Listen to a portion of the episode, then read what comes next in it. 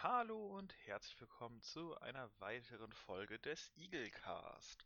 Heute geht es um die 93. Academy, äh, um die 92. Academy Awards. 94. Hä? Das war die 92. Ja, 92. Das hat mich gerade korrigiert. Und äh, ja, es geht um etwas, was im entferntesten Sinne mit Filmen zu tun hat. Deswegen habe ich Philipp dabei. Hi, ich bin der Typ, der über Filme redet. Und ähm, ja, dementsprechend, äh, ja, äh, ein mein herzliches Beileid an die Leute, die eventuell bei der Aufnahme hätten dabei sein können, wenn wir das ein bisschen besser geplant hätten. Aber hey, äh, am Montag, von Sonntag auf Montag waren die Oscars und wir haben sie geguckt und ja, was war so dein Ersteindruck? Oder beziehungsweise deine, Ja. deine Erst, nicht Ersteindruck, aber was, was ist dir so am ehesten in Erinnerung geblieben? Erstmal Dankeschön, dass ich dir offenbar alleine nicht reiche. Nee, darum geht's doch gar Also, nicht. Also, äh, Oscarverleihung, ähm, ganz grob erster Eindruck. Die Verleihung, also die Show selbst, fand ich nicht gut. Kann man bestimmt nochmal drauf eingehen, aber die Awards-Verteilung und wer was gewonnen hat, hat mich durchaus positiv überrascht. Ja, äh, das kann ich äh, ungefähr so äh, bestätigen. Also es haben ein paar Filme nichts gekriegt, wo ich gedacht hätte, ja, so wahrscheinlich kriegen die was. Äh, aber ansonsten war ich äh, auch, also ich fand generell die Verteilung von den Filmen sehr schön, dass es halt zwar nicht so viele Filme waren wie in den Jahren davor, aber dafür war es halt relativ fleißig verteilt. Also gleichmäßig, meine ich. Aber die Show an sich fand ich halt auch nicht so toll. Also ich fand sie nicht so trocken wie letztes Jahr. Aber letztes Jahr ging es dann wenigstens dafür, dass es trocken war, schnell vorbei. Dieses Jahr war es auch irgendwie nicht so spannend anzusehen. Aber es hat sich dann zusätzlich noch gezogen. Also steigen wir direkt jetzt ein zu dem Fazit, weil dazu hätte ich eine ganze Menge zu sagen, zu dem, was Ja, du gerade gesagt hast. ja, ja, da würde ich jetzt direkt mit anfangen, so. Also ich fand, äh, du meintest ja, die Verleihung letztes Jahr sei sehr trocken gewesen. Äh, das finde ich ein komisches Wort. Also nochmal vielleicht als Hintergrund, ähm, für die Leute, die vielleicht auch nicht so verrückt sind wie wir und jedes Jahr stundenlang aufbleiben, um sich die Oscars anzugucken. Diese Oscar-Verleihung hat ja in der Regel einen sogenannten Host, also einen Gastgeber, der durch den Abend führt. Meistens auf äh, humorvolle Art und Weise. Der hat dann hier und da so ein paar Gags, die er mit einbringt. Also die letzten beiden Male, als es einen Host gab, war das zum Beispiel Jimmy Kimmel, ein recht bekannter Late-Night-Show-Host in Amerika. Und äh, letztes Jahr gab es das erste Mal seit mehreren Jahren mal wieder keinen Host. Das hatte diverse Gründe, äh, auf die wir jetzt vielleicht, weiß ich nicht, ob wir darauf noch eingehen wollen. Auf jeden Fall gab es letztes Jahr keinen Host. Und also- die Show ist letztes Jahr. Hm? Also, äh, ja, können wir ja gerade. Also, Kevin Hart sollte das, glaube ich, machen, ne? Korrekt. Und ähm, der, äh, ja, hat, also war halt eigentlich alles schon mehr oder weniger in trockenen Tüchern und dann sind halt so, ich weiß gar nicht, war es ein Programm oder Tweets oder so von ihm, die dann halt aufgetaucht sind und wie das Es halt. waren Tweets, die wohl homophob waren. Aber Ja. die waren auch schon irgendwie sechs, sieben Jahre alt und Kevin Hart ist nun mal ein Comedian. Und ja, auf jeden Fall sind Tweets aufgetaucht. Ja, genau. Und wie das halt in 2018 so Trend war, äh, dass halt, wenn, ähm, oh, der hat was getwittert, nee, von dem müssen wir uns jetzt distanzieren. Das war ja in 2018, ist das ja ständig passiert, bei allem Möglichen. Und dementsprechend, ja. Ja, wobei das nur die halbe Wahrheit ist, weil es war nicht so, dass die Oscars ihn gefeuert haben, sondern dass halt dann auf einmal in dem Moment, wo er als Host angekündigt war, wurden dann diese Tweets ausgepackt und dann hat er äh, daraufhin einen riesigen Shitstorm bekommen. Und dann hat Kevin Hart von sich selbst gesagt, das tue ich mir nicht an und hat gesagt, ich mache die Oscars nicht. Und deswegen gab es dann kein Haus. Ja, aber ich meine halt, das war halt generell so dieses ganze Setting von 2018, dass halt, oh, da war ein, äh, ein Tweet oder so. Na, dann können wir das nicht machen. Ja, li liebe Grüße an, äh, an James Gunn an dieser Stelle. Genau. Ähm, ja, und Ja, auf, ja, um diesen Gedanken fortzuführen, weil ich bin schon wieder furchtbar abgeschweift, also es gab letztes Jahr keinen Host. Und das ist super angekommen, deswegen gab es dieses Jahr auch keinen Host. Ja. Genau. Und ähm, es gab aber einen gewaltigen Unterschied zwischen diesem und letzten Jahr. Weswegen, also letztes Jahr war ich auch sehr, sehr positiv überrascht von der Oscarverleihung. Was aber daran lag, dass ich, ich habe ja bereits erwähnt, dass dieser, dieser Host meistens sowieso, der hat in der Regel einen Eröffnungsmonolog gehabt und dann, ähm, es gibt ja bei diesen Oscarverleihungen äh, Laudatoren, also Presenters im Englischen, das sind meistens auch berühmte Schauspieler, die dann die Awards verlesen. Dieser, der Host hat jedes Mal die Presenters angekündigt, man hat dann immer seine Gags zwischen gehabt und äh, dadurch konnte sich die Show, Show auch mal sehr ziehen. Und letztes Jahr war die Show ja hostless und äh, deshalb wurden die Awards halt einfach, im Prinzip wurden nur die Awards durchgerattert. Es gab keinen Monolog, es gab eine ganz kleine Ankündigung, dann ging es einfach Presenter, Presenter, Presenter, Presenter, Presenter. Und das war sehr erfrischend, weil dadurch wurde die Show wirklich auf das Wesentliche reduziert. Ja, das, was du und... gerade als erfrischend bezeichnet hast, meinte ich eben mit trocken. Warum auch immer ich trocken als Wort dafür genommen habe. Genau, deswegen fand ich das Wort auch komisch, weil es ging halt wirklich um das Wesentliche. Also letztes Jahr haben wir die Oscars ja zu dritt zusammengeguckt, Simon, zusammen mit Andy, wenn du dich erinnerst. Genau, ja, ich erinnere mich. Ich erinnere mich auch noch sehr gut an das Wochenende, was davor war. Ja. Vielleicht dazu in einem Yu-Gi-Oh! Podcast mal mehr.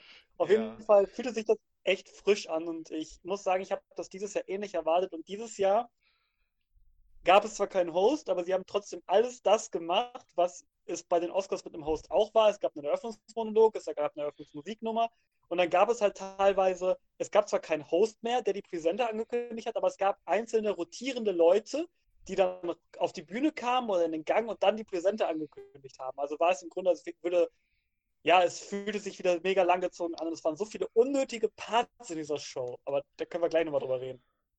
Ja, wobei ich tatsächlich ähm, eigentlich eher ein Fan von den Hosts bin, wenn ich da so im Nachhinein drüber nachdenke weil ähm, ich habe mir über das letzte Jahr verteilt, habe ich mir auch nochmal ein paar ältere äh, äh, Oscar-Verleihungen angeguckt. Einfach nur, um äh, halt mal zu gucken, wie das damals so war. Also mit damals meine ich halt so mal den von vor zehn Jahren oder so. Weil da habe ich die halt noch nicht aktiv geguckt. Alles gut war in dieser Welt. Sorry. Und äh, äh, also ich, ich, ich glaube, ja, keine Ahnung, auf jeden Fall habe ich mir halt so ein paar ältere davon angeguckt und ähm, war halt generell immer relativ, also fand das immer relativ interessant so und ich finde halt dieses Prinzip von dem Host auch eigentlich besser als das von dem ohne Host. Ohne Host hat halt den Vorteil, dass die Show halt nicht so lange dauert. Und dieses Jahr fand ich halt irgendwie super merkwürdig. Einfach so. Ich bin halt auch nie durchgestiegen, so, warum da jetzt welche Leute immer auf der Bühne stehen und weiß ich nicht. Aber. Das, das Problem ist, glaube ich, also wenn man eine Show ohne Host macht, dann muss man das so machen wie letztes Jahr.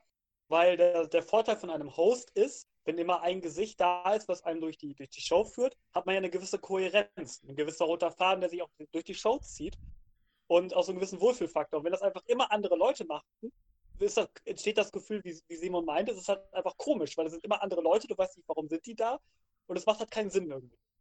Ja, genau. Und das ist halt, ja, weiß nicht, das fand ich dieses Jahr halt besonders komisch.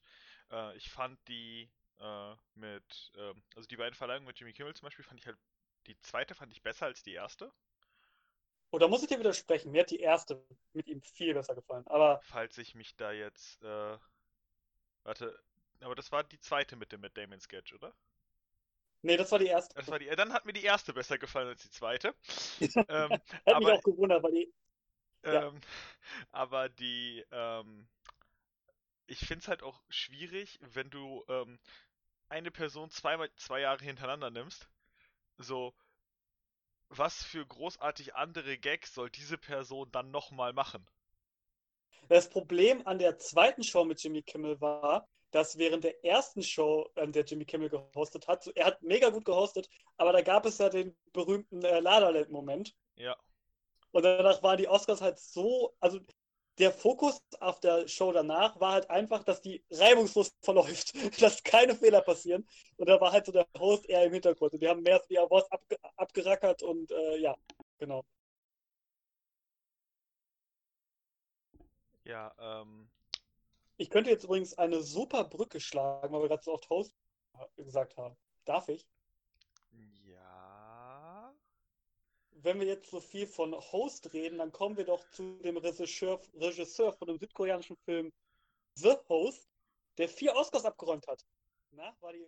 Das war gut, oder? Das war gut. Ich hätte die Brücke nicht schlagen können.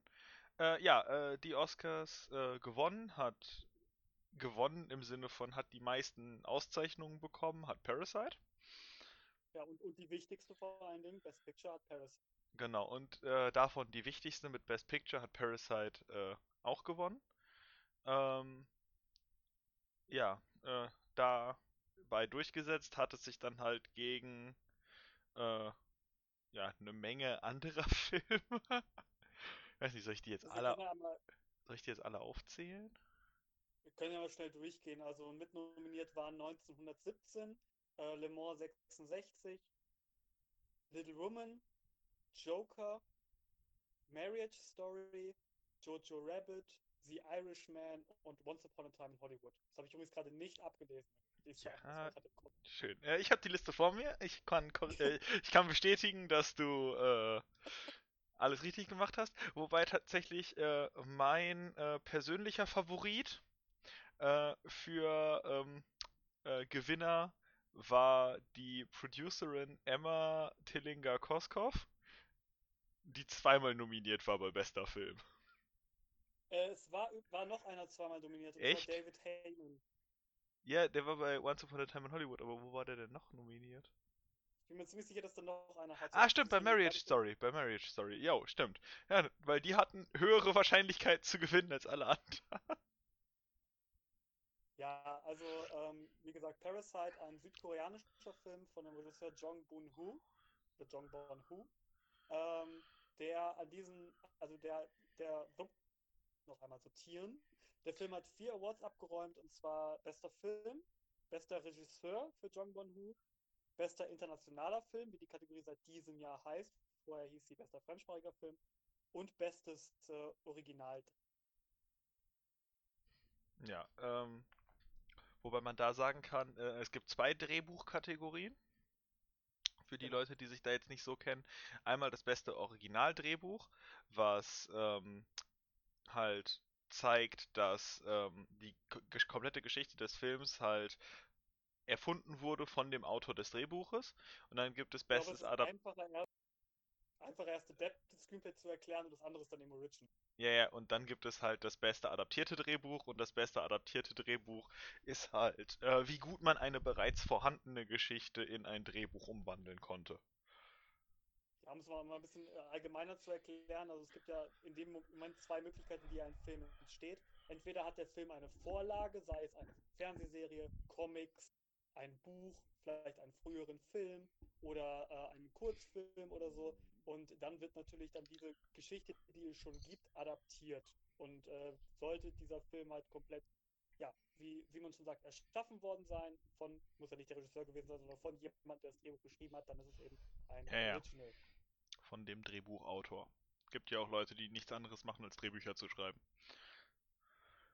Best äh, Adapted Screenplay zum Beispiel, best adaptiertes Drehbuch hat äh, Jojo Rabbit gewonnen. Genau. Das ist Und ein Buch gewesen. ja, und das äh, gewonnen hat, äh, ja, Taika Waititi hat das den Oscar bekommen für Jojo Rabbit. Taika Waititi äh, kennt ihr sicherlich als Regisseur von dem dritten Torfilm. Was hat er noch gemacht? Äh, What We Do in the Shadows, eine Mockumentary äh, über Vampire. Großartiger Film. Ja, und äh, was ich halt bei Taika Waititi immer cool finde, ist, dass der selber mitspielt. Genau, also zum Beispiel bei Tor 3 hat er Kork heißt das Ding, oder? Ja, ich glaube Kork, ja. Das, das, das Steinwesen, was auch in Avengers Endgame vorkommt, das ist er. Und äh, in Jojo Rabbit spielt er auch eine Rolle. Ja, ich habe ihn vor allen Dingen, ich, ich habe so lange gebraucht, um ihn zu erkennen in dem Film, ne? Ja, das hat bei mir auch länger gedauert, also, muss ich gestehen. Dann aufgefallen. Aber das ist tatsächlich, wenn man, also ich finde, es zeugt dafür, dass der Schauspieler seinen Job gut macht, wenn man nur die Rolle sieht und nicht den Schauspieler. Wobei es bei der Rolle auch relativ einfach ist, nur die Rolle zu sehen, wenn man mal ehrlich ist. Ja, schon. Äh, also, ich weiß nicht, können wir ja eigentlich sagen, wen er gespielt hat? Das ist kein Spoiler. Es ist kein Spoiler. Also, äh, Taika Waititi hat in Jojo Rabbit Adolf Hitler gespielt. Und ich glaube, gerade als Deutscher ist es halt einfach, da dann auch wirklich nur die Rolle zu sehen. So. Also ich finde, ähm, wir haben jetzt ja gerade neun Filme genannt, die als bester Film nominiert wurden.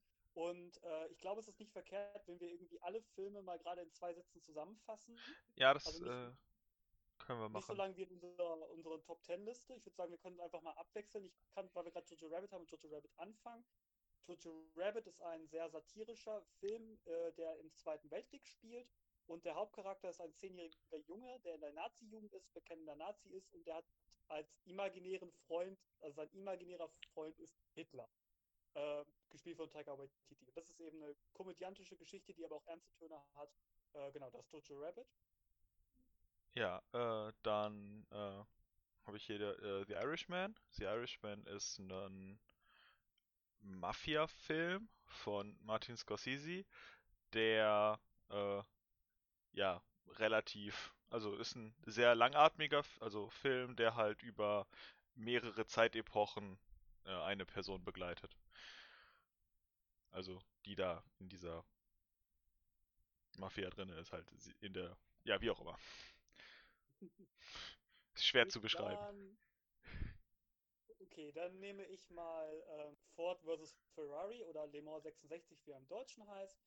Äh, geht es um äh, das 24-Stunden-Rennen von Le Mans. Davon hat bestimmt jeder schon mal gehört. Und zwar geht es äh, um die 60er Jahre, wo es einen Wettstreit zwischen Um Ford das und Jahr Ferrari gab. 66.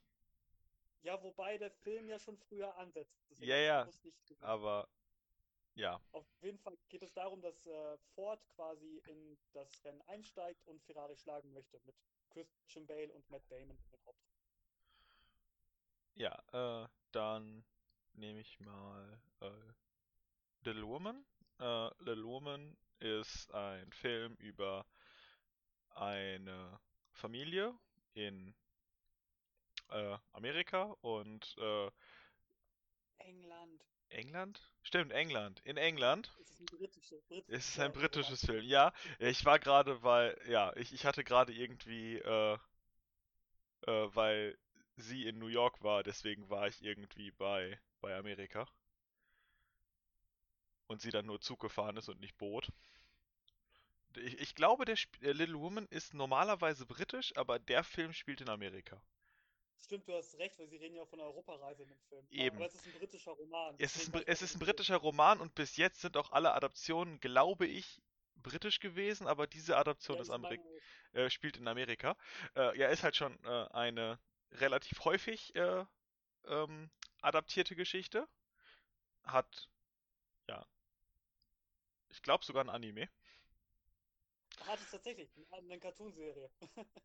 Ähm, ja, äh, dementsprechend, also ist eine relativ äh, bekannte Geschichte auf jeden Fall. Und äh, ja, in dem Film spezifisch geht es halt um äh, vier Mädchen, äh, die alle ihre eigenen Träume haben und primär geht es aber darum, äh, wie sie sich, äh, also wie sie sich der Gesellschaft anpassen oder auch nicht.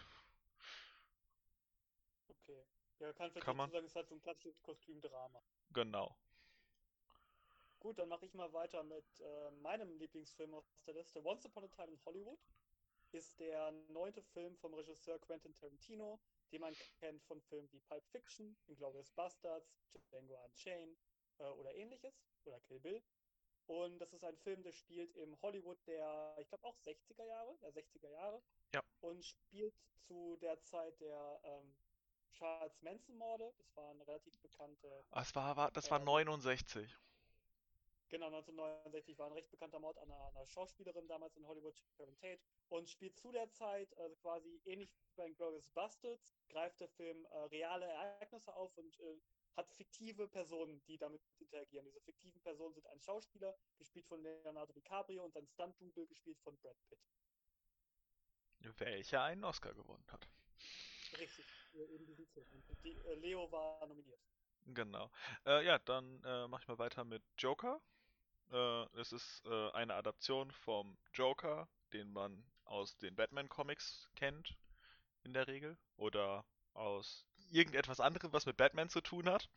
Äh, und ja, darum ging es halt um die Geschichte, wie Arthur Flick, hieß es, glaube ich, also hieß er, glaube ich, äh, Mhm. zum Joker wird.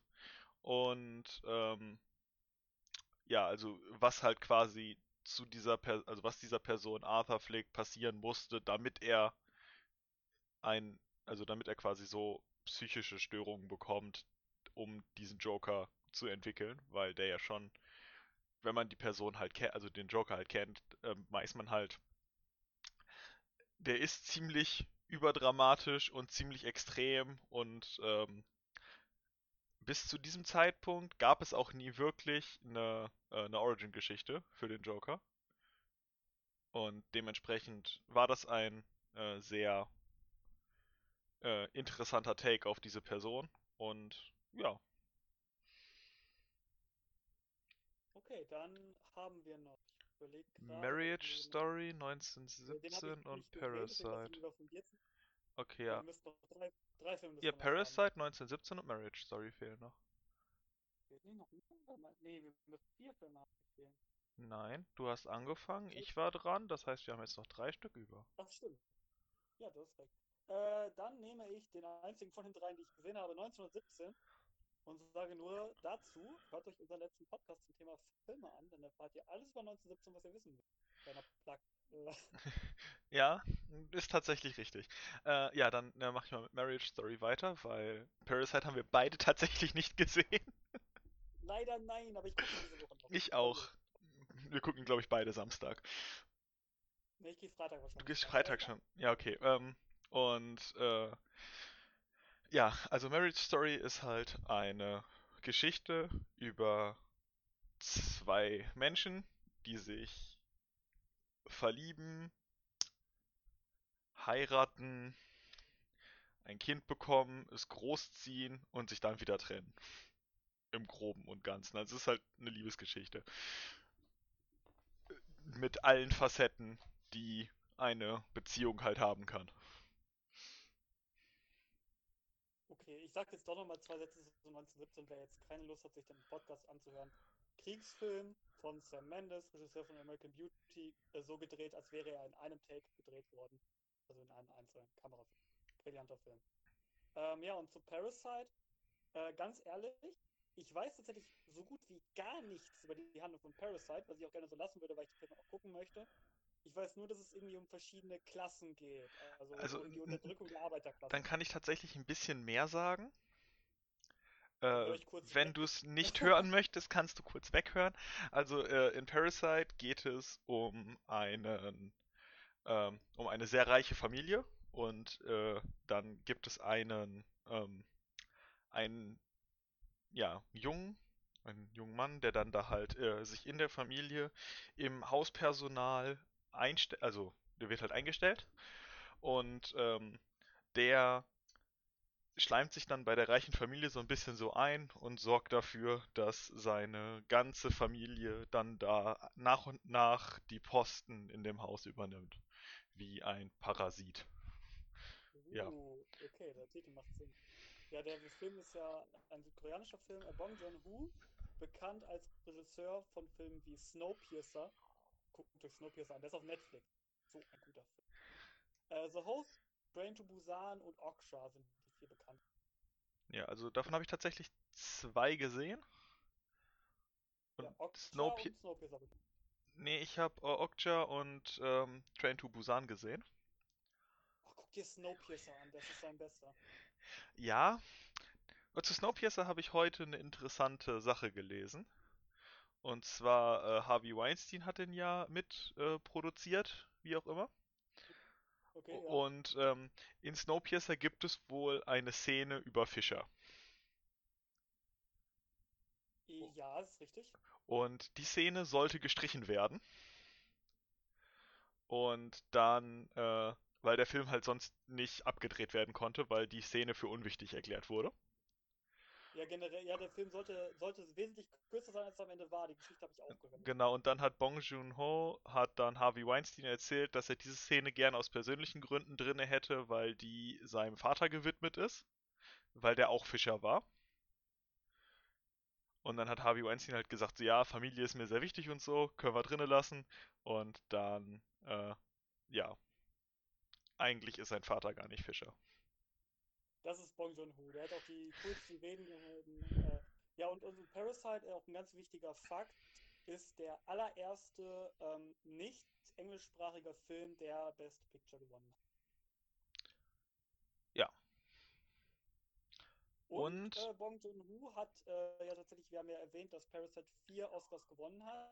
Alle vier hat tatsächlich auch Bong Joon-ho gewonnen, weil er das Drehbuch geschrieben hat, er ja logischerweise Regie geführt hat. Ähm, er war Produzent des Films, für die, die es nicht wissen, der Best Picture Oscar als bester Film kriegen immer die Produzenten des Films. Und, äh, der, und bei dem besten internationalen Film gewinnt der Regisseur des Films, der er auch war. Also hat er an einem Abend vier Oscars mit nach Hause. Und das ist seit über 40 Jahren nicht mehr passiert. Ja, also er hat Und- damit jetzt. Du weißt, weißt auch, wer es war, ne? Ja, genau, die einzige andere Person, die das jemals geschafft hat, vier zu bekommen an einem Abend, war Walt Disney. Und das war halt vor Jahren. Weil ich weiß nicht, wann ist er gestorben? Irgendwann Anfang der. Anfang der 70er oder so ist Walt Disney gestorben. Das heißt, das muss irgendwann in den 60ern gewesen sein, dass der das gewonnen hat. Kann auch in den 50ern, 40ern gewesen sein. Ja, ich- ich- auf jeden Fall lange her. Es ist jeden, also spätestens in den 60ern meine ich halt. Also in den 40ern glaube ich eher nicht, weil da hat Walt, also da hat Disney nicht so viele Filme gemacht. Ja. Deswegen äh, entweder 50er oder 60er würde ich jetzt mal so sagen. Aber auf jeden Fall ist es schon lange her, dass das das letzte Mal passiert ist. Wollen wir noch einmal schnell durch die Kategorien gehen, sagen, wer sowas gewonnen hat und dann nochmal auf die Verleihung eingehen? Ja, das, das klingt nach einem Plan. Also ähm, bester Film und ich beste Regie haben wir jetzt schon drüber gesprochen. Ich würde vielleicht einmal, weil ich gerade eine Liste vor mir liegen habe, die ich selbst gemacht habe, erstmal, äh, welche Filme eigentlich mehrere Awards gewonnen haben am Abend. Achso, ja, das, die Liste habe ich auch. Ja, wir haben äh, gut, äh, Parasite mit vier, wie wir jetzt gesagt haben. Ja, ja, genau. Ähm, 1917 war übrigens auch der Favorit als bester Film, hat drei gewonnen. Äh, 1917 hat Sound Mixing gewonnen, also Tonschnitt, ähm, technisch, visuelle Effekte und Kamera, richtig? Richtig. Äh, ja. Ähm, ich, zwei von den, äh, zwei von den Oscars sehe ich. Also ich verstehe, warum visuelle Effekte und ich verstehe, warum, ähm, äh, wie heißt es, Kamera. äh, warum Kamera, Kamera war also. Ka Ka Kamera war, äh, gab es keine andere Option. Äh, visuelle Effekte, äh, visuelle Effekte sehe ich halt auch. Warum? Die waren gut. Äh, aber äh, ja, also Sound Editing hätte ich Ad Astra gesehen. Sound Mixing hat er gewonnen. Äh, Sound, Editing Sound, Sound, Sound- Sound Mixing meine ich. Sound Mixing hätte ich Ad Astra gesehen. Und ja, ich nicht. weiß dass äh, du Ad mochtest, aber Ad Astra hat ja auch nur die eine Nominierung gehabt. Und Ja, ich weiß, und ich- er erwartet. aber auch zu Recht, weil das echt gut war in dem Film. Ja, gut. Ähm, jeweils zwei Siege hat äh, Once Upon a Time in Hollywood für Setdesign und für Brad Pitt als bester Nebendarsteller. Ähm, Le Mans 66 für Best Editing, also bester Schnitt und wie wir gerade gesagt haben, bester ähm, Best Sound, äh, nee, bester Tonschnitt auch. Wobei der Tonschnitt bei Le Mans 66 auch nicht gut war. Das ist ja, der, äh, ist ja die ganzen äh, Autogeräusche und das Autorennen und das, also das sehe ich. Ja, ja, natürlich, natürlich, da sehe ich's. Okay. Und äh, Joker hat zwei Awards. Und zwar beste Musik und bester Hauptdarsteller für Joker. Ja. Ja, ansonsten können wir dann, kannst du ja noch auf die anderen beiden, auf die Actress-Kategorien eingehen. Die haben wir noch nicht. Äh, ja, äh, also beste Hauptdarstellerin ist äh, Renée Zellweger geworden für Judy. Ich habe Judy leider nicht gesehen, deswegen kann ich jetzt nicht sagen, äh, ob das gut war, aber ich habe halt tatsächlich auch ähm, nur drei Fünftel von den Best Actress, also beziehungsweise zwei Fünftel gesehen. Äh, Bombshell steht bei mir am Wochenende auch noch an. Bombshell hat aber keinen Actress Award. Beste Hauptdarstellerin, Charlize Theron. Ja, nominiert. Ja, nominiert. Nein, nein, gewonnen hat. Judy, gewonnen hat äh, Judy und da hat äh, Renée Zellweger die äh, äh, den Oscar für bekommen. Aber ich kann halt nichts, ich kann halt nichts dazu sagen, weil ich habe den Film nicht gesehen. Gut, also, also was ich von dem Film weiß, ich, hab- ich glaube, der ist noch gar nicht draußen in Deutschland. Auf jeden Fall, es geht um Jodie Greer. Das ist eine Schauspielerin und Sängerin war es, glaube ich. Ne? Ich glaub, eine Sängerin. 60ern. Oder nur Sängerin. Auf jeden Fall geht es um ihr Leben. Also ein klassisches Biopic-grafischer Film. Und ähm, Okay. ja, Renée Zellweger kennen manche Leute vielleicht aus ähm, Bridget Jones' Diary. Damit ist sie damals bekannt geworden. Und äh, in Chicago hat sie damals die Haupt 2003 Best Picture. Wer sich da noch dran erinnert. Großartiger Film. Ja, 2003 ist ja auch schon ein paar Jährchen her. Ich habe den Film im Regal stehen. Das ist für mich bis heute das beste Musical, was ich je gesehen habe. Ja, und äh, beste Hauptdarstellerin? Äh, nee, warte, beste, beste Nebendarstellerin. Ist- Beste Nebendarstellerin hat äh, Laura, Dur äh, Laura Dern gewonnen Genau. äh, für Marriage Story. Äh, ja, äh, war sie gut drin? Also kann ich so sagen. Also da hat sie eine Anwältin gespielt, glaube ich, wenn ich jetzt gerade Also die Gesichter nicht. Glaube ich. Genau, genau. Äh, also und also der ge- generelle Charakter dieser Anwältin war halt eine, also wenn man die gut dargestellt hat, hatte man die Nominierung sicher, finde ich, alleine vom Drehbuch her. Und ähm, deswegen, also verstehe ich halt auf jeden Fall, warum sie nominiert wurde. Ähm, wurde auch gut dargestellt, aber ich fand, es gab bessere, ähm, also beziehungsweise ich fand sowohl äh, Florence Pugh, Pugh, ich glaube Pugh, Pugh, als auch Scarlett Johansson fand ich von den Filmen, die ich gesehen habe, hätten es, also mehr verdient kann ich nicht sagen, aber hätte ich eher auf dem Oscar gesehen, muss ich sagen. Ich glaube, wir Aber können ja noch einmal kurz, ich habe die Kategorien jetzt zwar nicht vor mir, aber ich glaube, ich habe es einigermaßen im Kopf. Erstmal, weil ähm, wir reden ja eigentlich nur über die Sieger, aber gerade bei Schauspielern sind, glaube ich, auch die, die äh, Nominierten mal ganz, eine ganz wichtige Ehre. Einmal durchgehen, wer war überhaupt nominiert? Also wir waren ja gerade bei Best Supporting Actress. Da Ja. war Laura Dern nominiert für Marriage Story, dann ähm, Scarlett Johansson für Jojo Rabbit, ähm, Florence Pugh für Little Woman, genau, dann fehlt noch äh, Margot Robbie für Bombshell. genau. Und eine fehlt mir jetzt. Äh? Katie Bates für Richard Jewell. Ah, okay, ja, den Film habe ich auch überhaupt nicht gesehen. Ja, ich das. kann ich auch überhaupt nichts zu sagen, aber das, was man in diesen Ausschnitten sieht auf der Oscarverleihung, sah halt sehr interessant aus. Also das wäre auf jeden Fall ein Film, den ich mir angucken würde. Aber äh, kann ich nichts zu sagen, weil der lief hier vermutlich noch nicht im Kino. Oder Ja. er lief im Kino und er wurde einfach nicht gezeigt, weil es so ein Film ist, der in Deutschland nicht so gut ankommt. Was halt häufiger so ist bei äh, Filmen über Personen, die in Deutschland keiner kennt. Dann Best Supporting Actor hat ja Brad Pitt gewonnen für Once Upon a Time in Hollywood. Da Genau. waren nominiert ähm, Al Pacino und Joe Pesci, beide für The Irishman. Ähm, Anthony Hopkins für Die zwei Päpste und Tom Hanks für, äh, wie hieß der Film nochmal? Der wunderbare Mr. Rogers. Genau, Auf Deutsch oder A Beautiful Day in the Neighborhood in English. genau, das waren die fünf Nominierten da. Dann kannst du ja noch die Hauptkategorien gerade einmal durchgehen. Äh, ja, genau. Also, ähm, beste Hauptdarstellerin waren halt äh, äh, Renée nominiert für Judy, dann Cyn äh, Cynthia Erivo für Harriet. Erivio Review. Mhm. für Harriet, äh, Scarlett Johansson für Marriage Story, äh, Saoirse Ronan für Little Woman und Charlize Theron für Bombshell.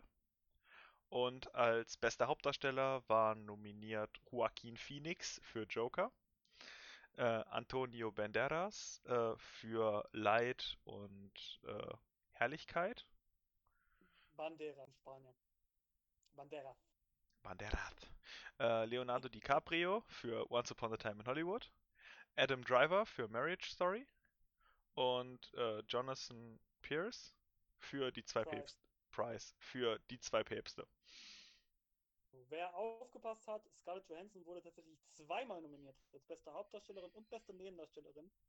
Das letzte Mal, dass das passiert ist, war bei den Oscars 2004. Ich glaube 4. Das war auf jeden Fall Jamie Foxx.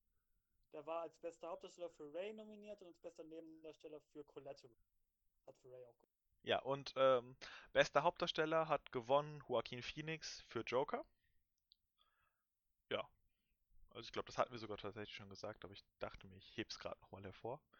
Äh, war eine Ja. sehr eindrucksvolle Leistung, wie er das äh, dargestellt hat. Mhm. Ähm, ja. Also wir haben während der Oscars so ein Tippspiel gemacht, wo jeder im Vorfeld abgeben konnte, von wo er glaubt, dass er gewinnt. Es war mehr oder weniger klar, dass Joaquin Phoenix gewinnt, aber ich habe trotzdem Adam Driver genommen, weil mir seine Performance in Marriage Story tatsächlich besser gefallen hat als Joaquin Phoenix Performance als Joker in Joker. Und äh, ja, Alles klar. Äh, ja, dann ähm, über die Drehbücher hatten wir schon gesprochen. Äh, ja, beste Kamera 1917 Roger finde- Deakins. Die einzige Kategorie, wo man jetzt noch wirklich drüber reden kann, ist bester Animationsfilm, Ja, stimmt, die so wirklich irgendwie auch interessant ist und das hat Toy Story 4 gewonnen. Ich finde unverdient, aber Ja, also ich habe Toy Story 4 tatsächlich nicht gesehen. Deswegen kann ich da jetzt nicht so ganz viel zu sagen.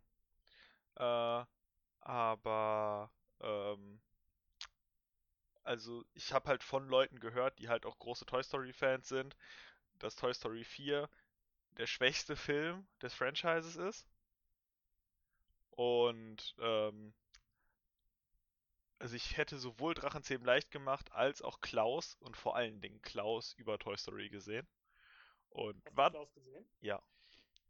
Ah, okay. Und äh, also Klaus war herrlich und deswegen bin ich sehr traurig, dass Klaus nicht gewonnen hat. Äh, er ist auf Netflix. Ah, okay. Ist ein Netflix Original. Deswegen hat er wahrscheinlich nicht gewonnen. Ja, wobei, äh, die beste Doku hat Netflix-Film gewonnen. Ja, aber das ist halt auch nur eine Doku. Nur eine Doku? Da würden dir die Produzenten von ProSieben aber widersprechen, wenn es um. Honeyland geht. Na, ja gut, wenn es nach Honeyland geht, würden wir die Produzenten von. Aber Honeyland hat auch nicht gewonnen. Shoutout an Honeyland. Also ihr müsst, ihr müsst wissen, wenn man auf ProSieben die Oscars schaut, dann ähm, es gibt ja sehr viel Werbung in den Oscars, weil das natürlich in Amerika Primetime ist. Und ProSieben hat dann um 4 Uhr morgens natürlich nicht so viel Werbung zu schalten. Und dann zeigen sie einfach ganz oft Filmclips von Filmen, die für Oscars nominiert sind. Und äh, der Filmclip, der mit Abstand am häufigsten gezeigt wurde, war von Honeyland, einer nordmazedonischen ähm, Doku über, über Bienenzüchter, die so oft drauf und runter gespielt wurde. Also die lief halt in jeder Werbepause lief einmal die Honeyland, äh, der Honeyland Trailer. Wobei der echt gut sein soll, der Film. Der soll Ja, es sah auch wirklich gut aus. Ich fand's halt nur ziemlich. ähm, ah ja, worüber wir noch nicht gesprochen, also wofür auch bester Filmsong könnten wir vielleicht noch einmal. Das heißt, äh, I'm Gonna Love Me Again aus Rocketman hat das gewonnen. Was ich auch ein bisschen schade fand tatsächlich, weil äh, man hört die Lieder ja alle. Und äh, ich fand sowohl Stand Up von Harriet als auch Into the Unknown aus äh, Frozen 2 fand ich waren tollere Lieder. Ich war sehr überrascht, dass ich Stand-Up tatsächlich aus dem Radio kannte, weil ich wusste nichts von Harriet vorher und dann höre ich den Auftritt von Lied und denke mir, hoppla, das Lied kennst du doch. Und äh, ja, ich finde halt, ich finde halt, dass, ähm, dass halt beides Impact, also Into the Unknown war halt zum einen schöner präsentiert, als War für mich der beste Moment des Abends übrigens, da können wir gleich mal zu, zu Äh, kommen. Genau, ähm, und äh, Stand-Up fand ich halt wirklich toll, dass bei dem Lied in der Audience auch alle Leute aufgestanden sind und so. Das fand ich halt richtig super. Und ähm, ja, I'm Gonna Love Me Again hat halt vermutlich, vermute ich jetzt nur gewonnen, damit Elton einen Oscar bekommt. Das ist aber schon sein zweiter. Ja, trotzdem. Also, weil ich, ich finde halt so, ähm, das Lied an sich klingt wie hier beliebiges Lied von Elton einfügen. Hm? Also das hat halt nichts Besonderes, finde ich. Und klar war Rocketman ein guter Film, aber ähm, Ja, also ich hab jetzt, also ich fand jetzt nicht, dass, äh, also wenn man jetzt alle Lieder aus Rocketman hören würde, wü- würde dieses Lied halt nicht mal besonders hervorstechen. Es ist halt auch nur nominiert, weil es halt ein neues Lied ist. Und Ja, weiß nicht, richtig. das fand ich jetzt halt so ein bisschen schade. So. Also ich hätte es halt Also so, ja, ich muss auch sagen, also ich finde halt Frozen 2 sehr mittelmäßig, aber Into the Unknown ist ein toller Song. Und man muss auch wirklich, also die, also das ist bei den Oscars ja traditionell so, alle Songs, die als bester Song nominiert sind, werden an dem Abend vorgetragen, über den Abend verteilt. Und die, der Vortrag von Into the Unknown war unfassbar gut, weil sie da eine Sache gehabt haben. Möchtest du das erklären? A- Ach so, ja, also es gibt halt, äh, kann man vielleicht auch auf dem Vivo-Kanal auf YouTube nachgucken. Es gibt halt drei verschiedene Versionen von dem Lied. Und ähm, die letzt, also es, und eine von den Versionen ist halt die Version, wo halt, es fängt halt ganz normal an. Ähm, und ab der, na, nach dem, nach der, nach dem ersten Refrain setzen dann die ganzen einzelnen Sänger von, ähm, äh, von dem Lied ein aus den anderen Sprachen, in die der Film auch übersetzt wird. Und die Performance haben sie halt auf den Oscar, also bei den Oscar-Verleihungen halt auch gewählt. Das heißt, die Indina Menzel hat, stand Ja. da halt alleine auf der Bühne und hat halt angefangen zu singen. Und nach dem ersten Refrain hat dann die, oh, welche Sprache war es? War es? Ich will mich jetzt nicht auf das Land aus Asien festlegen, was als erstes angefangen hat zu singen. Auf jeden Fall. Und dann ging das halt so durch, dass dann ähm, viele von den Sprachen, in die das Lied übersetzt wurde, und die Lieder werden ja auch immer übersetzt in die anderen Sprachen, äh, und dann haben die halt in ihrer jeweiligen Sprache das Lied gesungen bis zum nächsten Refrain und dann haben die den nächsten Refrain halt alle zusammen im Chor gesungen. Und das war cool. Ja, das war ein mega Auftritt, vor allem, weil die ganzen äh, Frauen standen da in ihren Kleidern und haben in ihrer Sprache kurz gesungen und am Ende den Refrain auch alle zusammen. Das war ein mega Auftritt, muss Ja. man einfach so sagen. Ich, ich fand halt theoretisch war der Auftritt von Eminem auch richtig cool, Aber die Technik, aber die Technik. Also pass auf, bei dem Auftritt von Eminem, ich wollte nämlich eigentlich eben dich noch fragen, was denn die größten, ähm, man darf einmal fluchen im Podcast, oder? Ja. Das hebe ich mir noch auf. Was die größten WTF-Momente äh, bei den Oscars waren. Ja, also es ging ja damit los, dass überhaupt ein Auftritt von Eminem kam. Das war der erste große WTF-Moment. Das war Weil- einfach, es war komplett random. Das war sowas von random. So, also, ne, und dann ja, hat er halt Lose Yourself vorgetragen. Okay, kann man machen. Problem dabei war, ich weiß nicht genau, was sich die Leute gedacht haben, die da für den Auftritt zuständig waren, aber zum einen lief Playback und er hat auf Playback gerappt, aber er hat die ganze Zeit über sein Playback gerappt und hat halt ständig das Mikrofon vom Mund weggenommen und dann hat man halt das Lied weiterlaufen hören. Und dann hat er halt, ähm, dann hat sich, haben sich halt aber die Stellen, an denen er dann weitergeredet hat, also ich, ich weiß nicht genau, wer da in der Technik gesessen hat und irgendwelche Hebel hoch und runter geschoben hat, aber wenn man sich diesen Auftritt anhört, er hört sich einfach komisch an. Und ich verstehe nicht, wie man es hinkriegen kann, dass irgendwie jedes zehnte Wort einfach weg ist. Ja, und Eminem hat sich eben auch äh, sehr, sehr oft an, an seinen Earpiece gefasst, womit er wahrscheinlich signalisiert hat, Leute, ich höre mich nicht. Irgendwas stimmt nicht. Ja, ja, Also, genau. war- Also, Und das, aber, also unabhängig vom Auftritt war einfach, also Lose Yourself hat ja einen Oscar gewonnen als bester Song für 8 Mile, aber vor 18 Jahren. Also es war wirklich. Und der Auftritt war halt auch überhaupt nicht vorher angekündigt. Niemand wusste davon. Und dann lief halt einfach eine Montage über, über Filme, die äh, über Songs, die Filme geprägt haben. Und die endete dann mit dem Intro von Lose Yourself.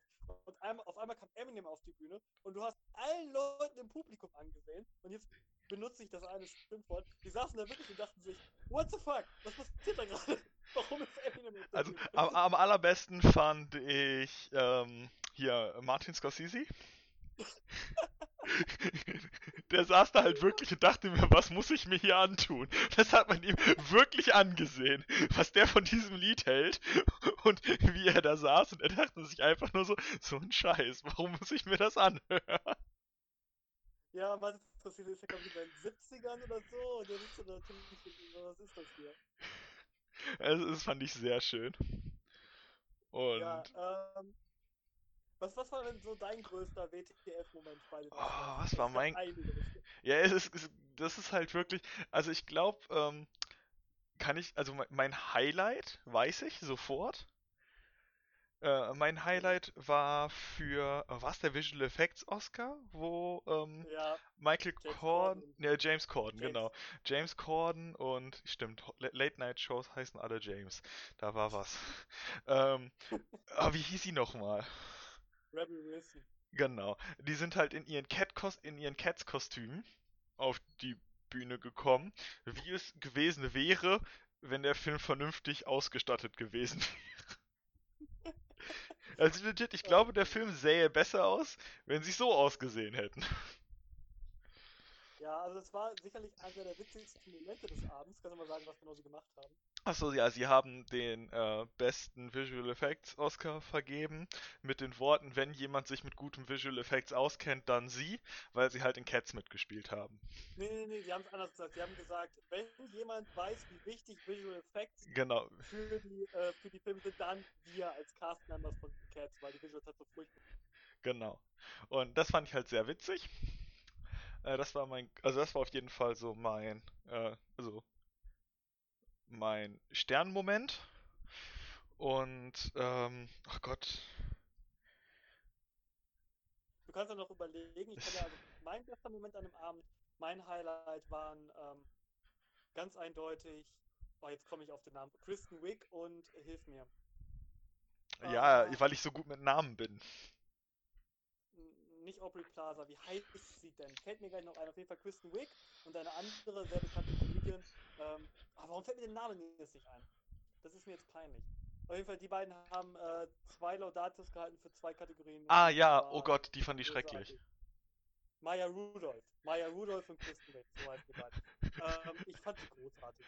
Wobei, das auch wieder der Blick von Billie Eilish, als sie angefangen haben zu singen, der war auch wieder herrlich. Der war großartig, war großartig. Die hatten quasi ein Bit, wo sie ähm, über Kostüme gesungen haben und dann hat man im Publikum auf Billie Eilish gesungen und die saß da so, als, als sie dann anfing, so ein bisschen theatralisch zu singen oder halt auch falsch zu singen, saß da wirklich Billie Eilish und dachte sich so, "Ugh."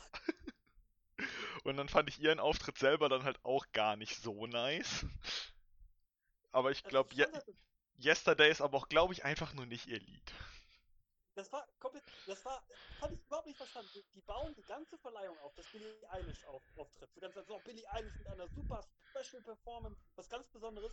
Und dann packen sie sie in das In Memorial Segment, also in das Segment, wo die Leute gezeigt werden, die gestorben sind in dem Jahr, mit einem todtraurigen Yesterday-Lied, wo es um alles geht, nur nicht um Billie Eilish, sondern halt nur die Bilder.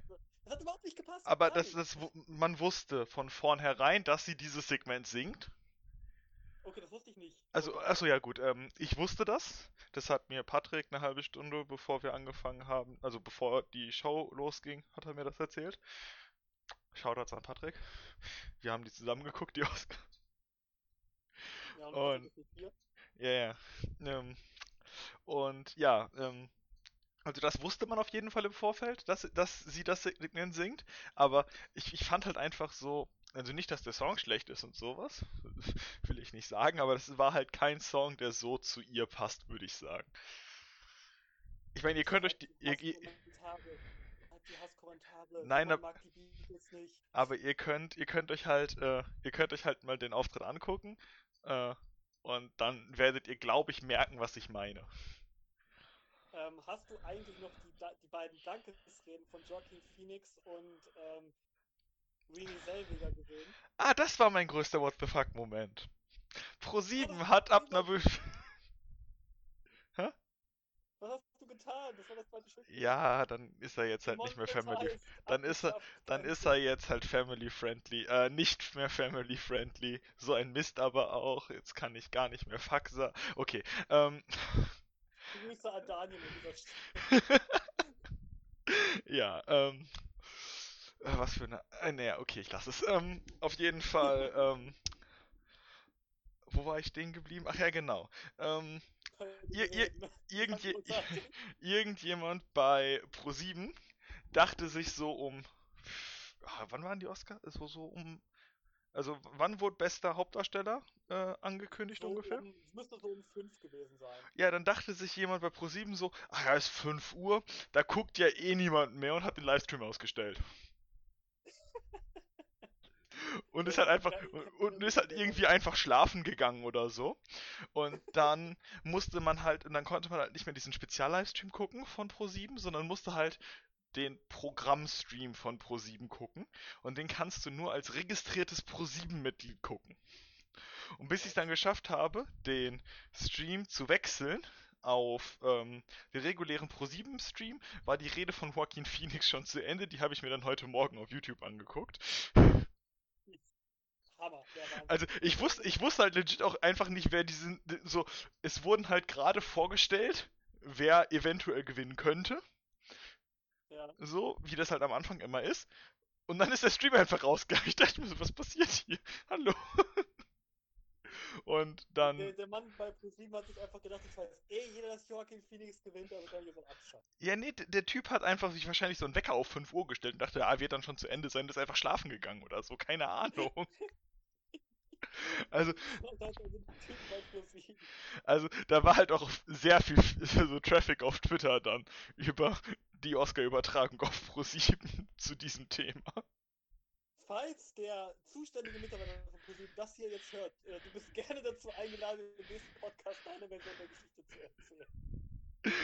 Ja, und ähm, dementsprechend, äh, das war, glaube ich, so mein größter. Also hatte gar nichts selber mit der Show zu tun, aber alleine diese Tatsache, dass es an allen Ecken nicht reibungslos funktioniert hat, selbst bei der deutschen Übertragung.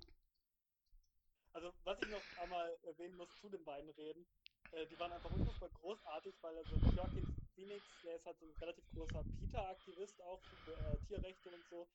Und der hat dann also so eine flammende Rede darüber gehalten, warum Tieressen Mord ist und auch recht mit recht grafischen Bildern. Und äh, ich muss dazu sagen, ich bin selbst Vegetarier, aber ich fand das schon echt zu viel, was er da halt gesagt hat. Ähm, du hast die Rede ja auch gesehen, ne? Ja, ja, genau. Also das fand ich halt auch schon irgendwie so, kann man machen. Aber also das, das Beste an den beiden Reden ist, die waren ja direkt hintereinander. Und erst war Joaquin Phoenix. Joaquin Phoenix hat quasi in der Quintessenz gesagt, bei uns läuft super viel falsch in der Welt, wir müssen alles ändern, aber wir können das. Und Renee Zellweger hat dann in ihrer Rede angefangen, super viele positive Dinge aufzuzählen, die super in der Welt sind. Und die einfach direkt hintereinander waren großartig. Das war Comedy Gold. Ja. War bestimmt Intention. Ja, auf jeden Fall. Alles in allem, ich meine, so, aber mit den Oscars kann man zufrieden sein, finde ich. Also, Ich fand, ich fand die Show super schlecht. Ich fand die Show, die war langgezogen und äh, wir haben ja von, von WTF, es waren so viele Momente, wo man sich gefragt hat, warum?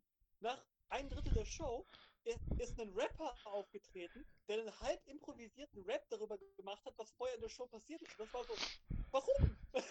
Ja, gut. ich fand auch den Open, also den Monolog am Anfang fand ich auch schon nicht so, beziehungsweise das, was vor dem Monolog am Anfang kam. War das vor? Mo- Ja, Ich fand doch. den Monolog richtig schlecht. Der Ja. Monolog von Steve Martin und Chris Rock gar nicht. Ugh.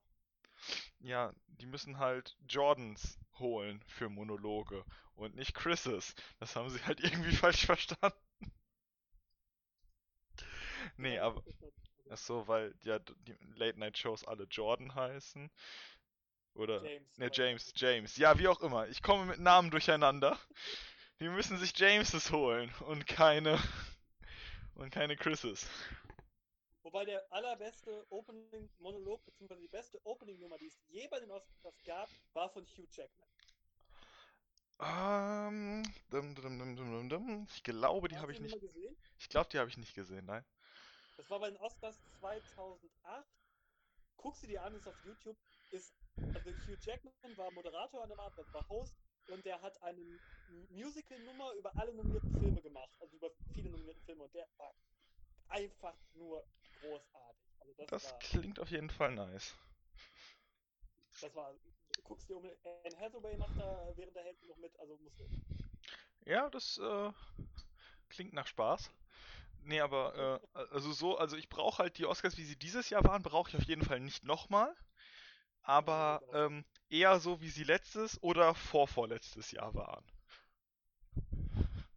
Ja, so lieber einen guten Host, wie ein Jimmy Kimmel das echt gut gemacht hat, oder, oder eine Ellen DeGeneres hat das auch damals echt gut gemacht.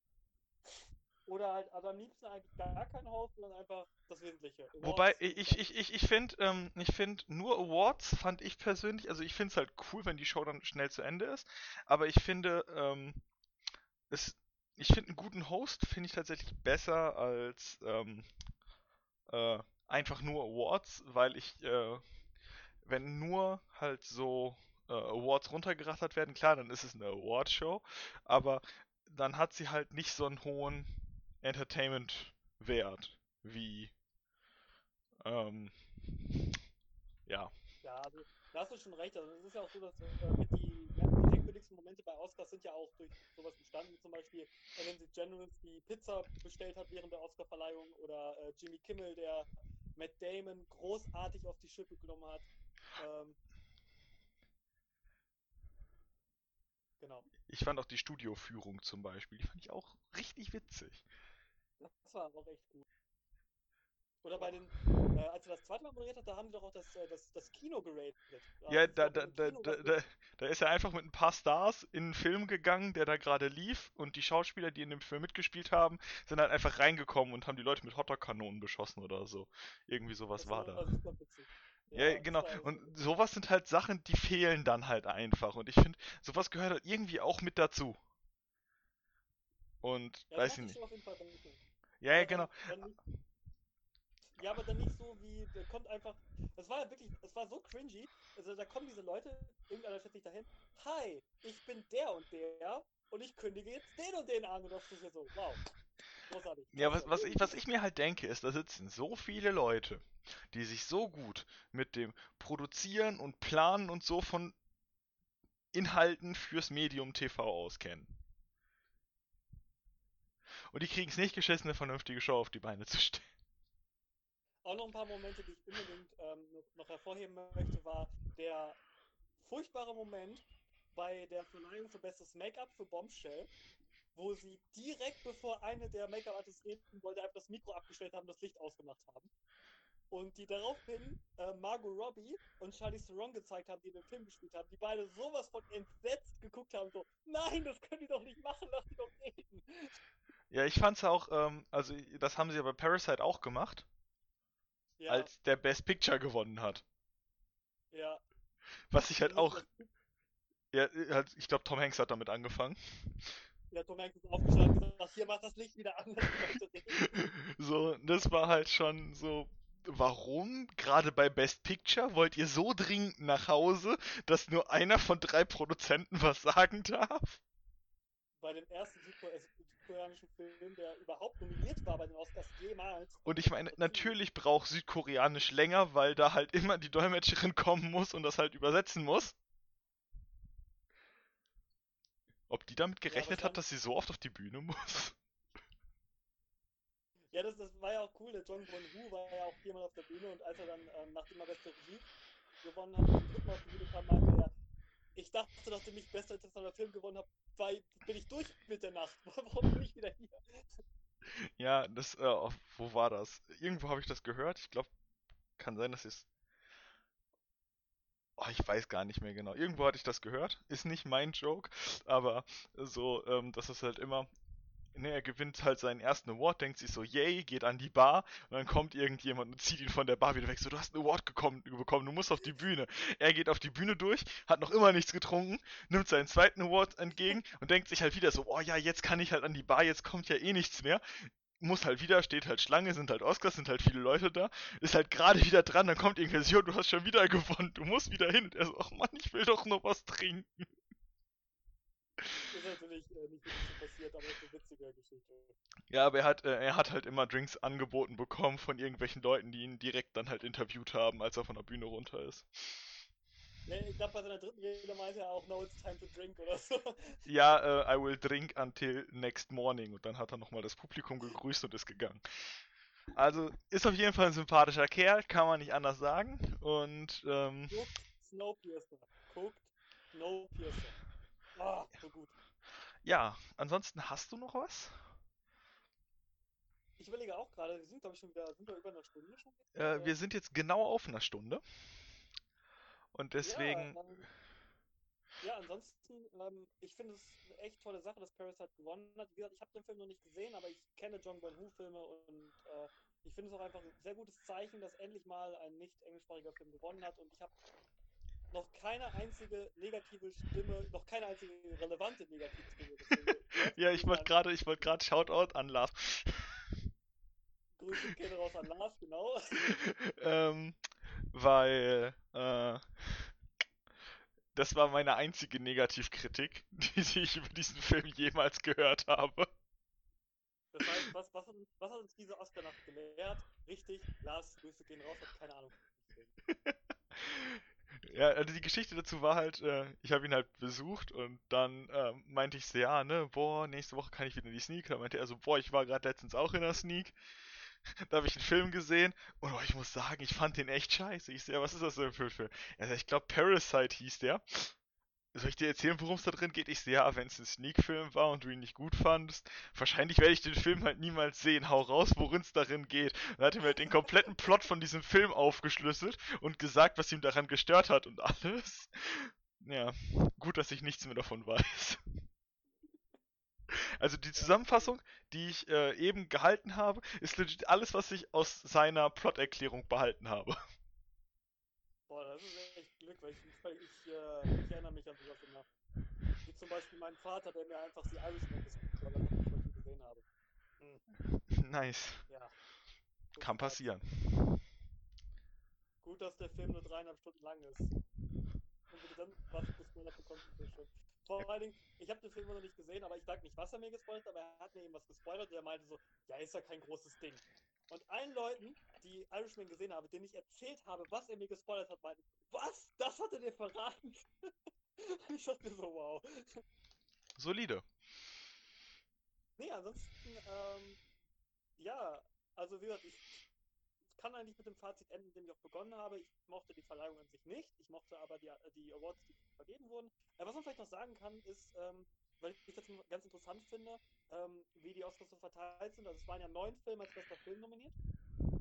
Und von diesen neun Filmen haben acht doch tatsächlich mindestens einen Oscar gewonnen. Weißt du, welcher der eine war, der keinen gewonnen hat? Ähm, ich glaube, über den haben wir gerade gesprochen. Äh, das ist so ein Film von äh, Martin Scorsese mit äh, dem äh, Titel Ein irischer Mann. Ach nee, der irische Mann. Das ist tatsächlich der einzige äh, Film, der als bester Film nominiert war, der keinen Oscar gewonnen hat. Ähm, bei, ich glaube, acht oder neun Nominierungen, also schon relativ überraschend. Hm, aber er war halt auch immer mit anderen Filmen nominiert. Und man kann jetzt immerhin sagen, ich bin in neun Kategorien Zweiter geworden. Also ich glaube tatsächlich, dass der Film relativ oft einen zweiten Platz gemacht hat, weil es wirklich sehr hochwertig. Also ich meine, Martin Scorsese äh, ist einer der renommiertesten, wenn nicht der renommierteste Filmmacher, der noch lebt in Hollywood. Er hat Filme gemacht wie The Usual Suspect, ähm, Gangs of New York, äh, Shutter Island kennen viele von ihm, ähm, Taxi Driver und und und und und und. Also das ist ein großartiger Filmmacher. Ich habe die Hälfte vergessen. Locker. Locker. Gut, gut, also gut, hat er gut, Goodfellas? Ja. Hat er Goodfellas auch gemacht? Ich glaube. Doch, ich glaube, glaube, ich habe gerade Goodfellas mit Usual Suspects verwechselt. Also dann war es Goodfellas, auf jeden Fall. Weil äh, normaler, also ich kenne ihn halt für Mafia-Filme, deswegen, und Goodfellas ist ein Mafia-Film, ja, deswegen. Dann war es Goodfellas, ja genau. Aber kann auch sein, dass ich jetzt voll daneben liege und dass irgendwer anders war. Die Hate-Kommentare. Weil ich bin, äh, ich bin da echt nicht so gut drin in Namen. Namen sind nicht so meins.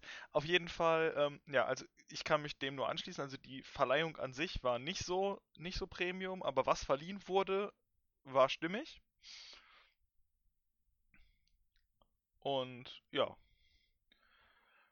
Ich kann euch nur empfehlen, also ihr müsst sie nicht zwingend live gucken, aber guckt euch mal eine Oscar-Verleihung an. Vielleicht auch nicht zwingend die von diesem Jahr, sondern die von vorvorletztem Jahr oder dem Jahr ja, davor oder so. Im Endeffekt glaube ich tatsächlich, dass wenn man also nicht so in dem Thema drin ist, macht es tatsächlich am meisten Sinn, sich nachher auf YouTube die Highlights rauszupicken und sich die anzugucken, weil ich auch kein Fan von der Übertragung von ProSieben bin, überhaupt nicht. Die machen ja auch eine Pre-Show, die gucke ich mir mittlerweile gar nicht mehr an, weil die einfach so peinlich ist, weil da einfach offensichtlich wird, dass, also Steven Gätchen macht das ganz okay, aber alle anderen sind halt einfach nur peinlich, weil die keine Ahnung haben, was die Und das merkst du auch wirklich. Und das Ja. traurig. Aber ich, ich kann das halt wirklich, also es ist halt schon eine coole Sache, sich so eine Awardverleihung mal anzugucken.